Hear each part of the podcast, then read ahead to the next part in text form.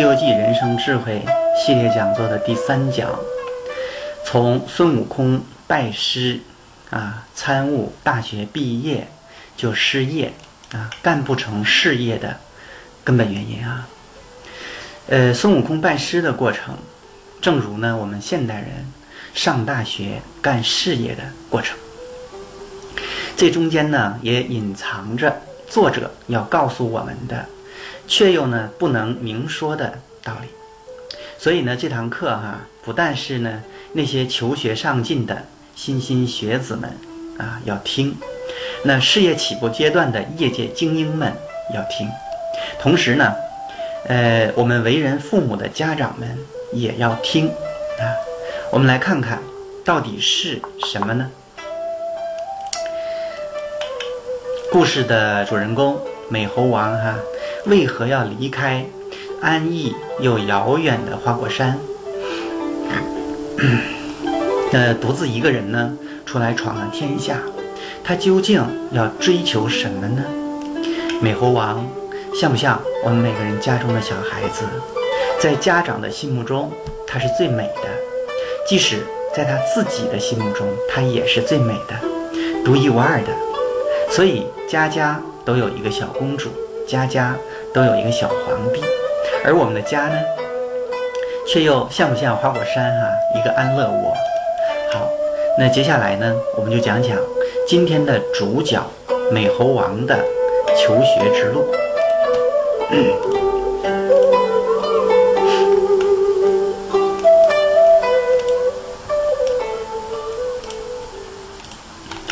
呃，有一天，猴王呢？正在跟大家欢宴的时候，啊，很快乐的吃吃喝喝的时候，突然就流下眼泪来。那其他的猴子就很不解，关切的问猴王说：“大王，您有什么烦恼呢？”猴王说：“啊，自己想远了一点，啊，有一点远虑，所以呢才会有些不开心。”那大家呢就相当的不解，那就说。大王，你好不知足啊！我们在花果山日日欢会，多么逍遥自在呀！一不被麒麟管，二呢不被凤凰管，三不被人间的帝王管啊！呃，那还有什么不开心的呢？那这里边的麒麟、凤凰啊，都是古代传说当中的神兽啊。我们从这个地方。啊，大家就可以看出来哈，这些猴子呢，简直把花果山当做了人间的天堂了，啊，就是一个舒适圈，一个安乐窝哈，啊，谁都没有想到啊，无常，想到有一天会死这些问题，啊，谁也没有想到更远的未来，大家呢只看到眼前的快乐，但是猴王与众不同，啊，他想到了。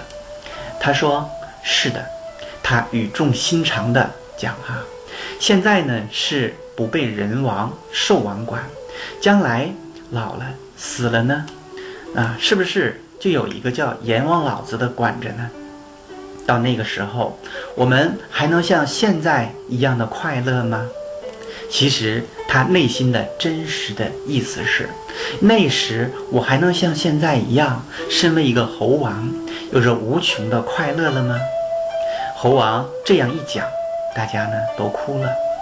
人死了上天堂啊，要受玉皇大帝管；下了地狱呢，要受阎王管。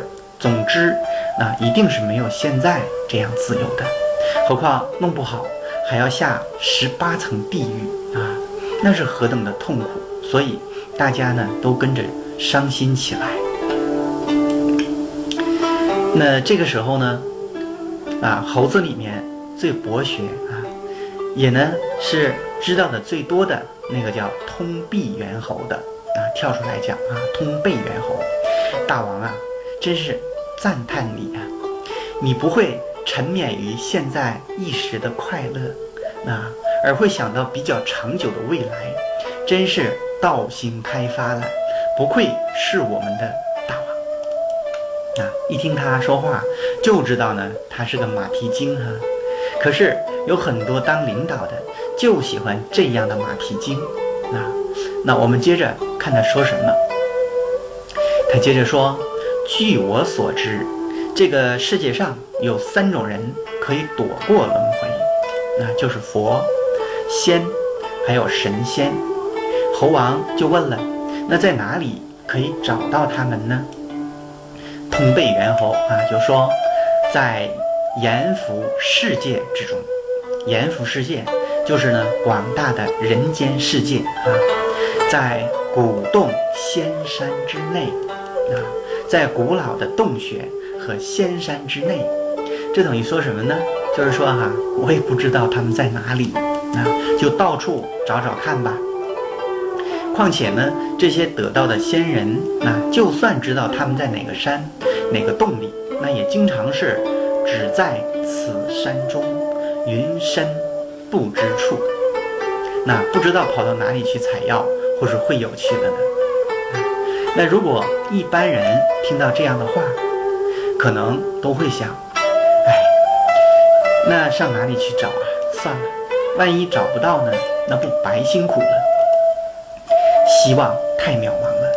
可是猴王不一样，他马上就下了一个决心，说：那我明天就下山，不管天涯海角，我一定要找到这三种人，学一个长生不老之道。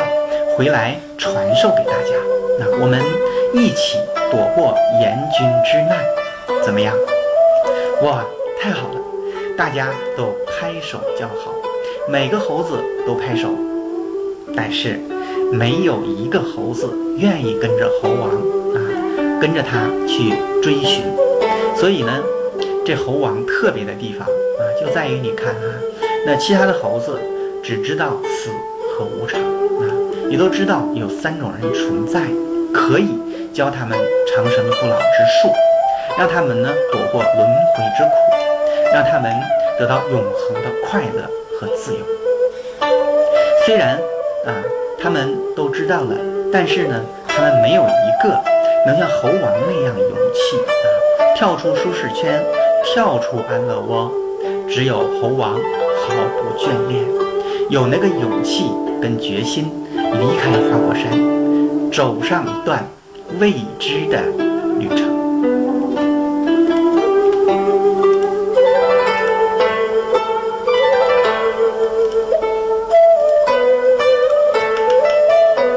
那大家呢，可能会很奇怪哈，为什么这个猴子有那么大的勇气跟决心呢？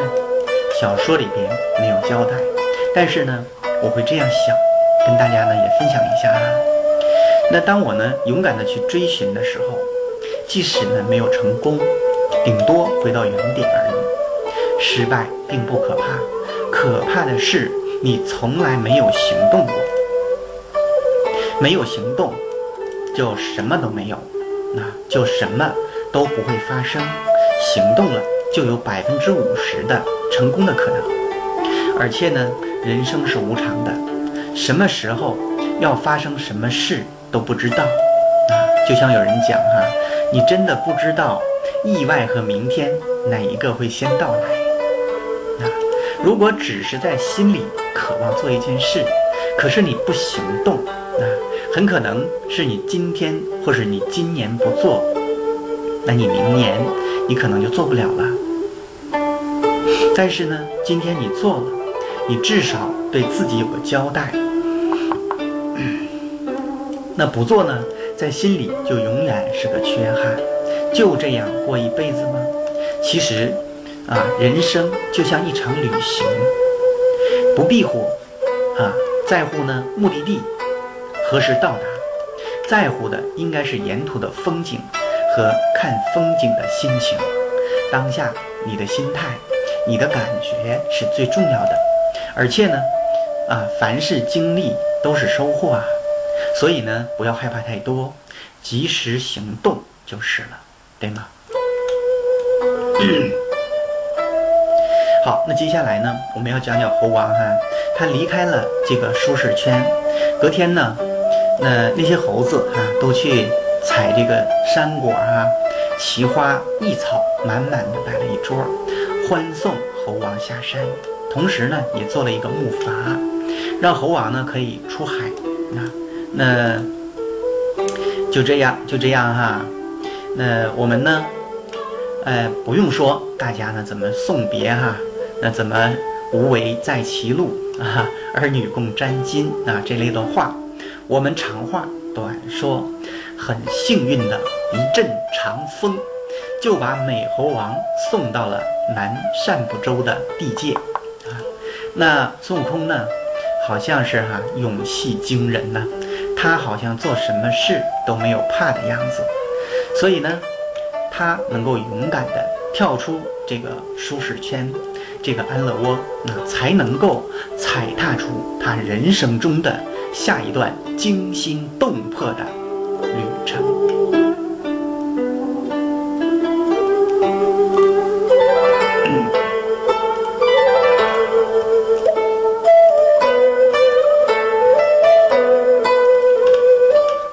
那猴王呢，来到南赡部洲，那这是一个他人生地不熟的地方啊，而且呢，呃，自然是哈要入境随俗啊。猴王呢，划着一个木筏来到海边的时候，海边的人呢，远远就看着一只猴子啊，划着木筏的景象，心里呢，本来就有很多的疑问，所以猴王呢，一靠岸就。朝着一脸疑惑的人们啊，扮了个鬼脸，那就把这些人都吓跑了。那有惊吓过度的、跑不动的呢，就抓一个过来，啊，扒了他的衣服，那也学着人的样子穿在身上啊。那接着呢，就开始学人礼、学人话啊。就在这样的南赡部洲过了八九年呢，这些年来，他也一直在找。佛、仙和圣人这三种人，那就是找不着啊。但是呢，他观察，那一般南赡部洲人的生活，那叙述者啊，这里边用一首七言的律诗来概括他们的生活样貌：争名夺利几时休？早起迟眠不自由，骑着驴骡思骏马。官居宰相望王侯，只愁衣食单劳碌，何怕严君就取钩？继子印孙缘富贵，更无一个肯回头。人们追求的东西呢，啊，是不是名利哈？那就是富贵啊。目的呢，就是要继子。印孙啊，就是呢，啊，给自己的子子孙孙哈留下财富可以继承，那子孙呢就可以受用不尽啊，而所付出的代价就是整天要忙忙碌碌的啊，晚睡早起不自由，有的是呢，每天都要想着怎么样去找到食物活下去，有的是呢是欲望很多了，那好了还要更好。啊，永远得不到满足，就是没空想到无常，没空想到有一天会死的问题。那这段描写南赡部洲哈一般俗人过的生活，同时呢，也为第八回啊佛祖要传经到南赡部洲打下一个伏笔。那这时候猴王看看别人过的生活，再看看自己，或许。他会更加坚定他的求道的意志吧。呃，猴王呢，在南赡部洲找了那么久哈，也找不到这三种人。那如果是普通人，或许呢就会打退堂鼓，那想想回家算了哈。但是猴王呢，没有那么想啊。或许在他的心里早就有预期，在这一次的求道的过程中。将会有重重的艰难阻碍，而迈向成功的关键在于绝不可丧失信心。而猴王肯定没有丧失信心啊，他想着海外必有仙山，那他没有打退堂鼓，所以呢，他就像以前一样，他又造了一只木筏，又飘过了一重夕阳大海，来到了犀牛贺州。他走得更远了，信心给他力量，他没有丧失信心。信心呢，让他能够用坚定的意志忍受困境，所以他勇敢地向前走，他没有半途而废。好猴王，我们赞叹他，但是他能否成功呢？我们拭目以待。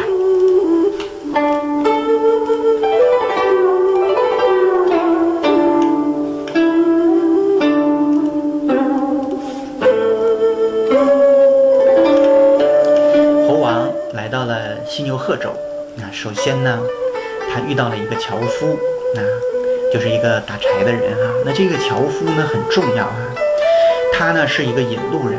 那如果猴王呢没有遇到这个樵夫，那他肯定呢会错过跟神仙学本事的机会。所以说呢，不是机会哈，只青睐谁啊？那不是说呢谁命好就把握了人生的重要机会啊。那只是机会，只青睐有准备的人。那今天你还没有过上好的日子，那只是你的努力程度还不够，量的积累一到一定程度之后，才会引起质的变化。猴王来到犀牛贺州啊，他呢爬上了一座高山，就听到一个樵夫在那儿唱歌。那观其烂柯。伐木兵兵，云边谷口徐行。卖新沽酒，狂笑自陶情。苍劲秋高，对月怎松根？一觉天明。识旧林，登崖过岭，持斧断孤藤。收来成一担，行歌世上。一米三升，更无些子争竞，实价平平，不会机谋巧算，没荣辱恬淡言生。相逢处，飞仙寄道，静坐讲黄庭。好一首《满庭芳》啊！那我们这里边呢，也欣赏一下啊，说的观其烂柯啊，或者说叫观其柯烂，这是远古的一个故事。他讲说一个樵夫哈，上山打柴，那回来的时候路上看见有两个人呢在那儿对弈，那就是下棋了。那于是呢就走过去看看，看他们下了几盘棋。那那两个人呢就问他怎么还不回家？那于是呢，他呢就啊往回走哈，等回去的时候，什么都变了，所有的人都不认识，那自己的房子那也找不到了，那再看看自己的斧头啊木柄已经腐烂了。后来呢跟人打听啊，说呢差不多一千多年前有一个祖辈上山打柴，那之后呢就再也没有回来。说的这个走私的人啊，其实呢就是他自己啊。那这里面用这个典故，那意思呢就是说这个时间呢过得非常快。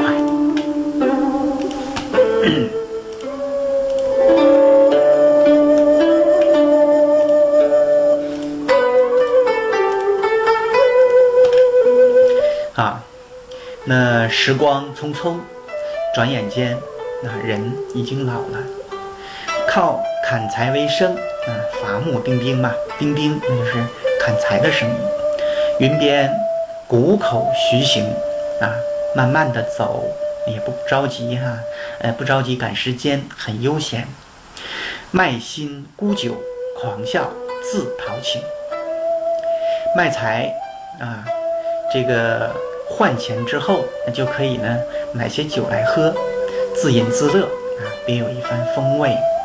过去的一些文人或是隐士哈，那经常呢有这样一种习惯，那比如说诸葛亮，年轻的时候哈，就经常呢，呃，抱膝长啸，好为良父也哈。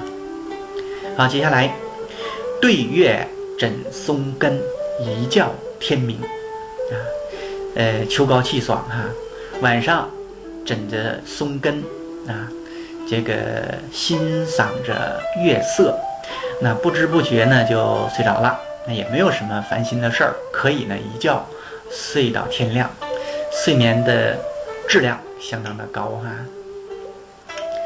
石旧岭，登崖过岭，那持斧断孤藤。那之后呢，就去找经常砍柴的那个树林啊，攀过悬崖，走过山岭，拿斧子砍孤藤。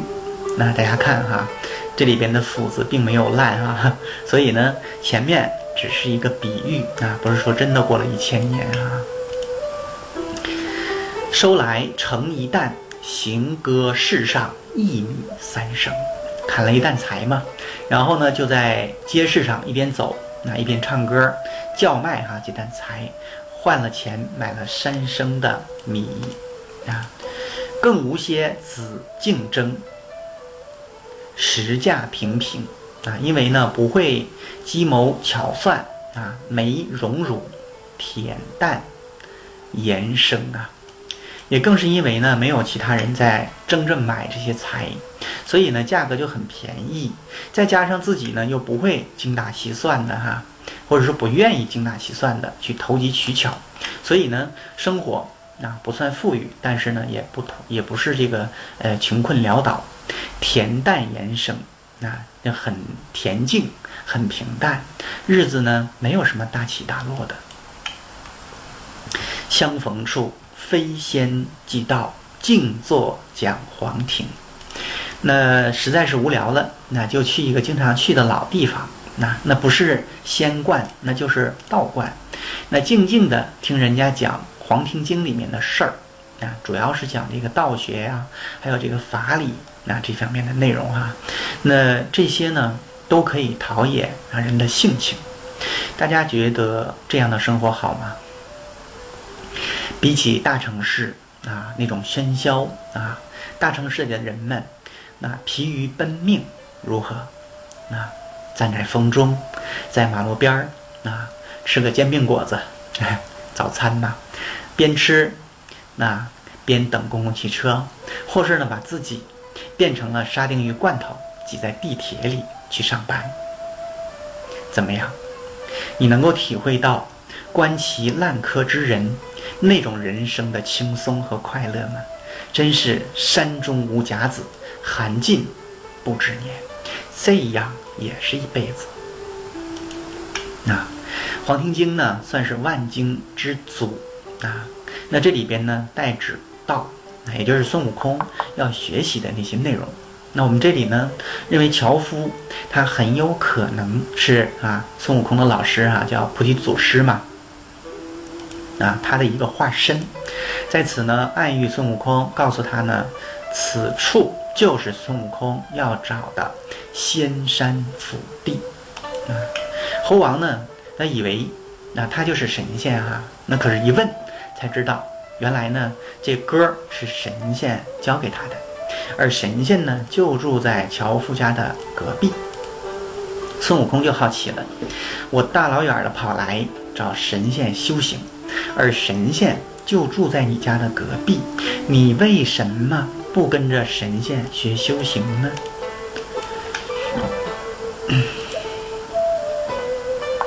那从这里边呢？我们能够看出，哈，孙悟空像这样有上进心的人，他的思维方式跟普通人那是不一样的啊。他觉得这个樵夫真的身在福中不知福，太不懂得珍惜了。师傅就在眼前，却不学，多好的条件呢！而他呢，要用几十年啊。十几年的时间哈，飘过两重大洋，才能找到师傅学习呢。那樵夫就回答猴王，那他说：“为什么？我为什么要跟师傅学修行呢？你以为人人都有机会跟神仙学修行吗？我父亲死了，那我也没有兄弟姐妹，我母亲已经很老了，我必须砍柴养她。”所以呢，现在我还不能修行。猴王听了之后，非常的赞叹，说：“那他是一个行孝的君子，那也就是说呢，他是个孝子哈。那能够这样担负起责任，供养自己的老母亲，将来一定会有好处的。”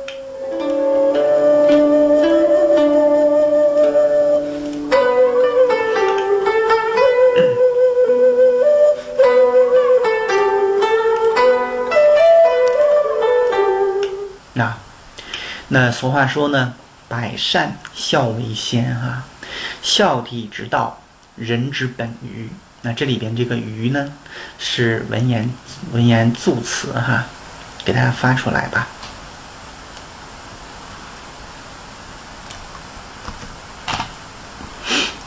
嗯，那它表示的是疑问、感叹和反诘啊，就是反问的这样的一个语气哈。意思呢是孝顺父母啊，尊重兄长啊，爱护弟弟妹妹。那这些呢，你都做到了吗？这就是啊人的根本，那也就是呢做人的根本。君子务本，本立而道生。你想上大学，那也就是那这个像孙悟空一样啊去修道。你想干大事业。开公司做大生意，可是你对你的父母好吗？你对你的兄弟姐妹好吗？如果这些你都做的不好啊，那你这个道，你的这个生意是做不好的，因为本没有利，本利方能道生。那上天呢，那会给你很多的好处啊，那但是呢？如果你本没有利好，那这个好处不会呢轻易的给到你啊。那我们很多的家长，那同样也是急功近利的啊。家里的小孩子写作业的时候呢，那什么家务都不让做，那养成习惯了。等这些孩子长大了的时候呢，就不愿意帮家里干活儿，那就会很自私啊。什么事儿呢，都先可着小孩子来，所以他倒成了一家之主了。那要点什么东西？啊，不给买，稍有不顺，你就满地打滚耍无赖，有吧？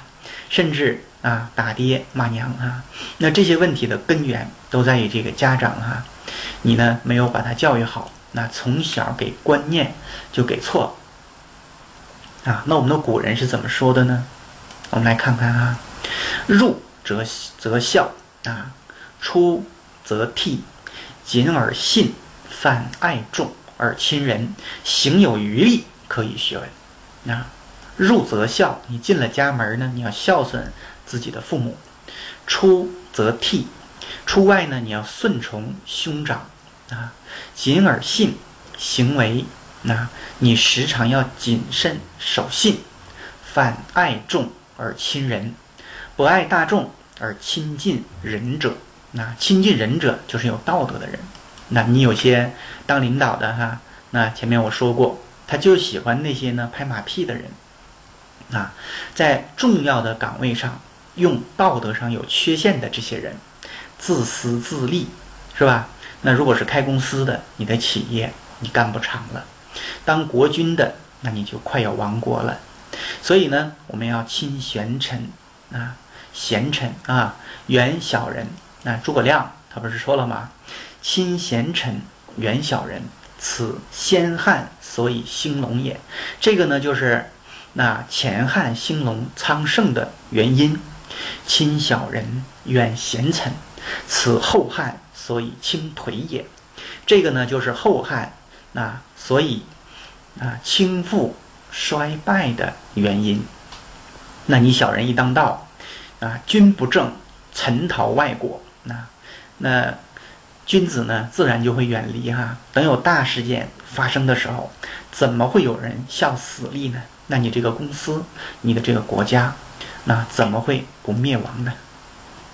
好，入则孝，出则悌，谨而信，泛爱众而亲仁，行有余力。就是说呢，在这种情况下，在上述那这几点你都做了，啊，做到了之后，你还有时间和精力。你才可以去研习六艺之文。那前面这些事儿你都处理好了，你再去写作业，不要拿着学习当借口，失掉了为人，也就是做人的根本。啊，不能拿当这个写作业当借口，不帮父母干活，甚至呢不孝顺自己的父母，不协助自己的兄弟姐妹，这些都是不对的。啊，那有的家长可能会说了，啊，那不耽误孩子写作业了吗？那我们的家长们，你应该仔细想一想，如果这个孩子很自私，或者说很懒惰，啊，你想一想，一个对父母不孝顺、呃不孝敬的人，哈，对单位的领导会好吗？对国家会忠吗？一个对兄弟姐妹不好的人，跟同事能处好关系吗？一个对领导不好。对国家不忠，跟同事搞不好关系的人，将来在社会上会有发展吗？恐怕连立足之地都没有啊！所以孝弟之道啊，人之本欲，对吗？不能本末倒置。那今天如果我们做错了，那做家长的先检视自己。那小孩子呢，其实愿意参加我们的活动哈。那大人呢，干点什么事儿的时候，我们常常发现小孩子啊也会过来参与。那你可别孩子一伸手，那你就给弄一边儿去了，那你嫌他给你添乱了，是吧？那等你长大了再来吧，等你写完作业再来吧。你这样呢，不是爱孩子，你呢是剥夺了他成长自己、修炼自己的权利啊！你这是在害孩子啊！所以呢，就算。将来这个孩子考上大学了，也很有可能毕业就失业，在社会上呢没有立足之地，怎么办？领导不喜欢，同事处不来啊，那多半呢会变成一个啃老族，非常的没有自信，那更别提能干成什么大事业了。那这一切最主要原因是什么呢？失去了做人的根本，孝悌之道，人之本于君子务本。本立而道生，啊，你把做人的根本确立起来了，老天自然就会把大事业交给你来做。所以说，天将降大任于斯人也，必先苦其心志，劳其筋骨，饿其体肤，空乏其身，行拂乱其所为，所以动心忍性，增益其所不能啊。那前面的这些事情，那都是老天对你的考验，那不用你头悬梁锥刺股，在家里头就把你考验了。那要看你是不是有能力去做那样的大的事业，你是不是有德行能够承载所带给你的啊那样大的财富。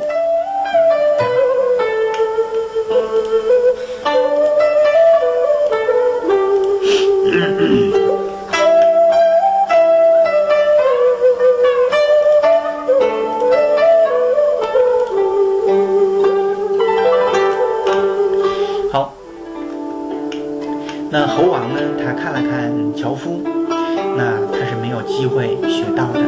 他呢，要赡养自己的父母。那再看看自己，啊，石头里头蹦出来的，没有义务可以去敬啊。所以呢，想必会更加珍惜啊自己有实现愿望的机会吧。那这里边呢，我们也要加一句哈，猴王啊，他的本没有确立起来，那就去学能耐了。那所以呢，后来那才有大闹天宫，被压在五行山下五百年之苦。什么原因啊？无法无天呢？长了本事啊，没有德，那你承载不了给你那么大的本事。所以呢，要关禁闭，要反省。那我们的孩子呢？那如果你的本没有确立起来，那将来呢？啊，就算是。考上大学了，找到好工作了，或是干点什么项目啊，当公当这个公司领导了哈，那给你一个项目，你很可能会祸国殃民的；给你个团队，你很可能啊要带到万劫不复了。为什么？因为在你的心中，跟今天的孙悟空一样啊，太自私，没有仁爱住在里面。那我想起毛主席哈，在谈到青年人的时候。他曾经说过哈，青年这块阵地，无产阶级不去占领，资产阶级就会占领。啊，那我们的头脑，我们的意识也一样，没有爱住在里边，就一定会有恶，有不好的东西住在里边，所以呢，结出不好的果子来，那也是很正常的。啊，我们看，父母下班了，给倒杯茶，啊，您辛苦一天了啊，帮忙做点家务，力所能及的啊，家庭气氛是不是很和谐？晚上睡觉前给父母，啊。倒水、洗洗脚，这是务本啊。否则呢，你什么事儿都不让他做，那他长大了自然是什么事儿都不愿意做。孩子见了大人连招呼都不打啊，让帮忙做点事儿，各种借口推脱，内心很冷漠，在心里呢还会瞧不起自己的父母，因为呢从小你就把他宠坏了啊，你呢就把你自己啊放得太低了。那，有没有孩子长大了有出息了？那那父母呢？大老远去看啊，看孩子不让进门的，嫌丢人，对吗？啊，那这事儿怨谁呢？根源在哪里？所以呢，那大家讲啊，说这个本重不重要？要不要早点立起来？学习长本事，并不是最重要的，本立而道生。那你越是偏执的去追求。那你越是得不到，相反呢，你的本立起来了，那那该给你的一样都不会少，因为你的德行可以承载那么多的财富和荣誉了。好的，那我们回来说故事哈。那这时候呢，猴王就请求那樵夫，那指引他神仙的住处。樵夫。啊，告诉猴王说，这座山叫做呢灵台方寸山，山中呢有一个斜月三星洞，洞中呢就住着一个神仙，那叫做须菩提祖师。那须菩提呢这个名字常见于这个佛教经典当中哈，他是佛的第十大弟子之一那而祖师这种称呼呢，它是道教的称呼。那这里边呢讲这个须菩提和祖师结合起来，那是取佛教跟道教融合的意思啊。那须菩提呃须菩提禅师哈，或者祖师他住的这个地方，那那就是呢这个道教修行的场所，那我们叫道场哈，呃叫灵台方寸山斜月三星洞。那这个名称呢，整个都是心的隐喻哈。灵台，那就是心啊。方寸，指的也是心，对吧？斜月三星洞，斜月，那把月呢斜过来，再加上三颗星，那那还是个心字。所以呢，这个名称隐喻修行的重点就是修心啊。那修心呢，就是要不断的修正和改正。自己的心，那要如何才能够修正啊，跟修改自己的内心呢？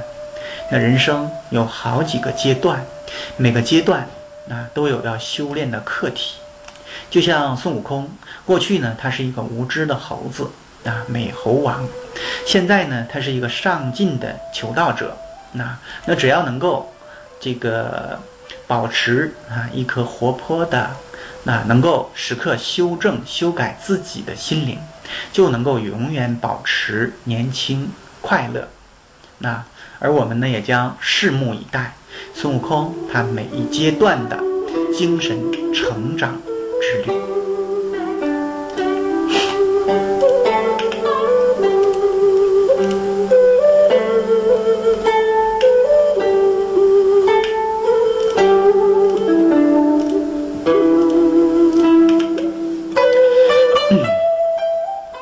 猴王呢，为了追求长生，他根据樵夫的指引，来到了须菩提祖师的住处。他很客气，那也很有礼貌啊，那不敢呢随便的敲门打扰，就想那先在外面等，等到有人出来了，再上前去请问他啊。那于是呢，猴王就跳上了松枝，那摘果子吃，玩耍啊。那祖师呢，他虽然不出门，却知道外面有人来找他了。那这里边呢，写的有点神秘哈，啊，只是因为你不了解啊，所以才神，对吧？所以祖师呢，就叫着一个仙童出来哈，把他叫进去。猴王呢进去，那一见到祖师，那就猛磕头如捣蒜。可见呢，他求道的心有多么的殷切。那如果有心，学什么都能成功。那这位祖师呢，就叫他不要磕头了哈。那先说说你的相冠姓名吧，也就是呢，你住哪里，姓什么，叫什么。猴王呢就起来，那说呢，他住在东胜神州的奥莱国啊，花果山水帘洞。那祖师一听，就叫人把他赶出去，因为呢，从东胜神州到西牛贺州，那隔着两重大海呢。那猴王呢？忙解释说：“哈，那自己是走了十数个年头啊，也就是走了十几年才到这里来的。那这位祖师呢，知道哈，凡走过必留下痕迹啊，肯定是载重的船会比较稳啊，这样的道理。所以呢，对猴王的这种啊因重求道的心，肯定能够了解，那并且印象深刻，所以。”祖师意味深长地说了一句：“原来你是逐渐醒来的呀。”接着呢，就问猴王啊：“那你姓什么？”猴王说：“我无姓。那人家怎么打我，我都不生气，还跟人家说对不起呢。”啊，一生无性，就是说呢，我一生都没有什么脾气跟个性。猴王这么一说啊，那我们才了解，原来猴王这十几年是怎么过来的啊？也就是说呢，他这几十年啊是怎么安然度过？那其实呢，一个成功人士哈，一个对未来有期待、有前途的人，谦卑和低调是他人生的通行证。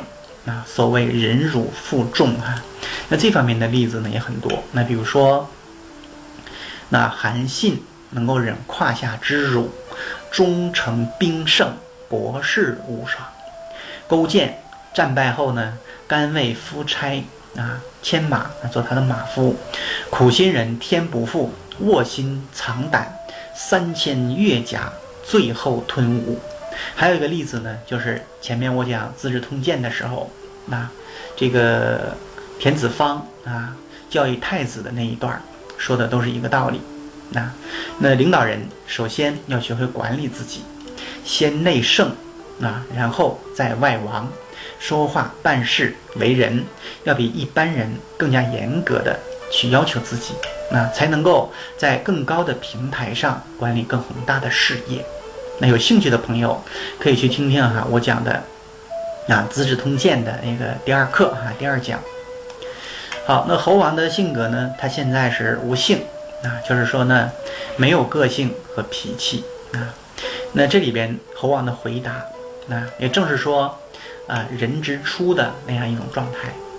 人之初，性本善。《三字经》里面的第一句话，意思呢是说，猴王他仍没有哈入得俗世，就像是出生的婴儿哈，简单纯净，吉祥美好。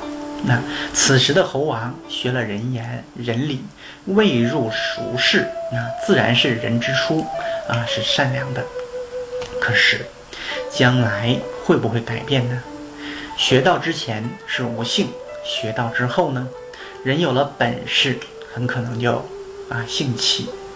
那这里边呢，其实已经为哈这个后来哈埋下了一个伏笔。那警示我们事业成功了，那绝不要像孙悟空一样有恃无恐。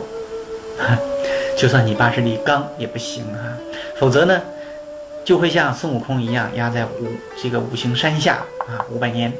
那所以我们做事一定要低调，得势也不能猖狂。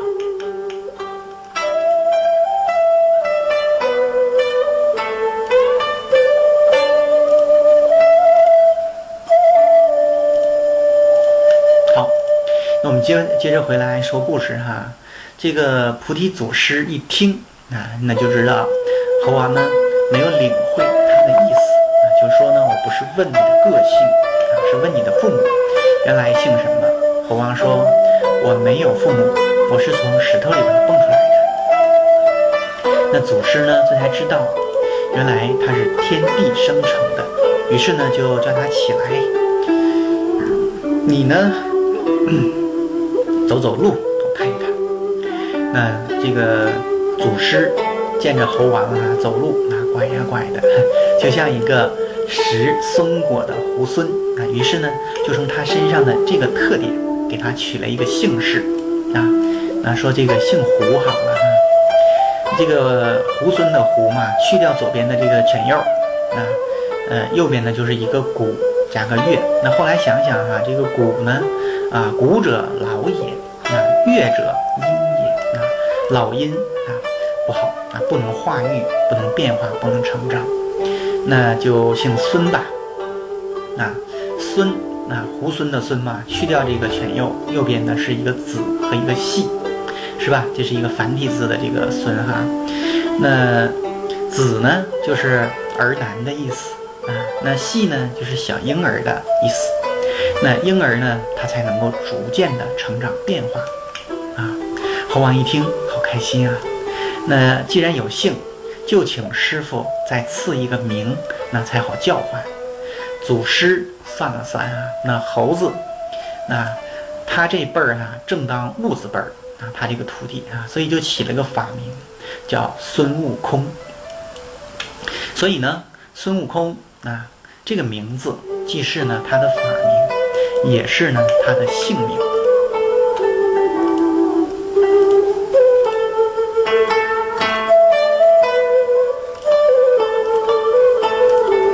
那，那孙悟空的名字其实呢，暗合了他整个修心求道的过程。作者呢，在结尾的诗啊里面说哈，打破顽空，须悟空。啊，孙悟空现在呢是顽空无知的状态，到最后他修学啊成佛之后，那已经是悟空的阶段了，而这个悟空。也跟呢须菩提的名字有关联，因为须菩提在佛陀的弟子当中，他是呢解空第一的，嗯，所以作者为什么会找须菩提来当孙悟空的师傅呢？其实就暗示了悟空才是啊修心的重点啊。那么孙悟空啊，呃，他会得到。菩提祖师的青睐，传他本事吗？我们请看下集分解。